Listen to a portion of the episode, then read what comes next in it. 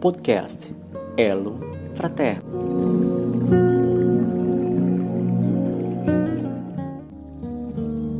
Ódio. O ódio é uma das manifestações dos sentimentos ainda primitivos do homem natural ou animal, que ainda guarda no espírito requisitos do instinto de conservação, sob as formas de defesa, de resistência. Se em seu estado natural Primeiro, o homem reagiria fisicamente à agressão exterior, esta reação agora transferiu-se para questões morais. Não reagimos pelas agressões físicas, mas toda situação em que nosso amor próprio for ferido.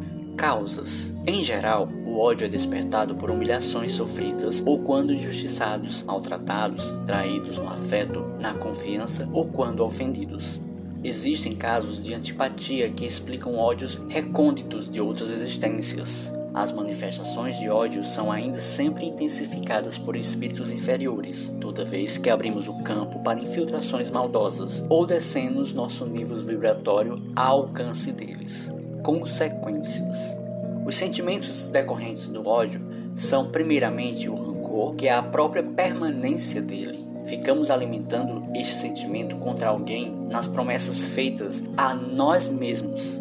Em segundo lugar, surge a própria vingança, seja através de pensamentos, palavras ou atos. Por que superar? Se ponderasse que a cólera nada resolve, que ele altera a saúde e compromete a sua própria vida, reconheceria que ele próprio é sua própria vítima. É muito infeliz aquele que necessita odiar. O ódio é tão contrário à nossa natureza que suas pesadas vibrações acabam por afetar nossa própria saúde.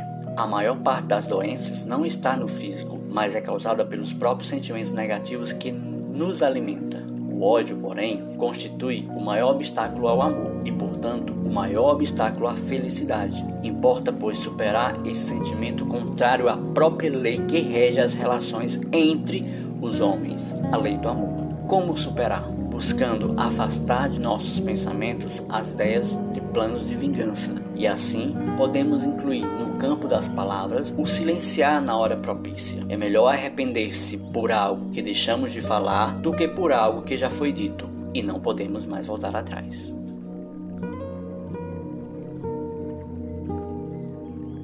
Se gostou deste podcast, acesse nosso blog elofraterno.blogspot.com. Lá você encontrará mais informações sobre este tema.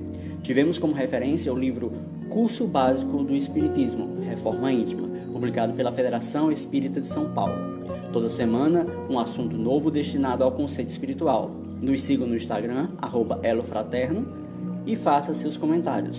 Até o próximo podcast.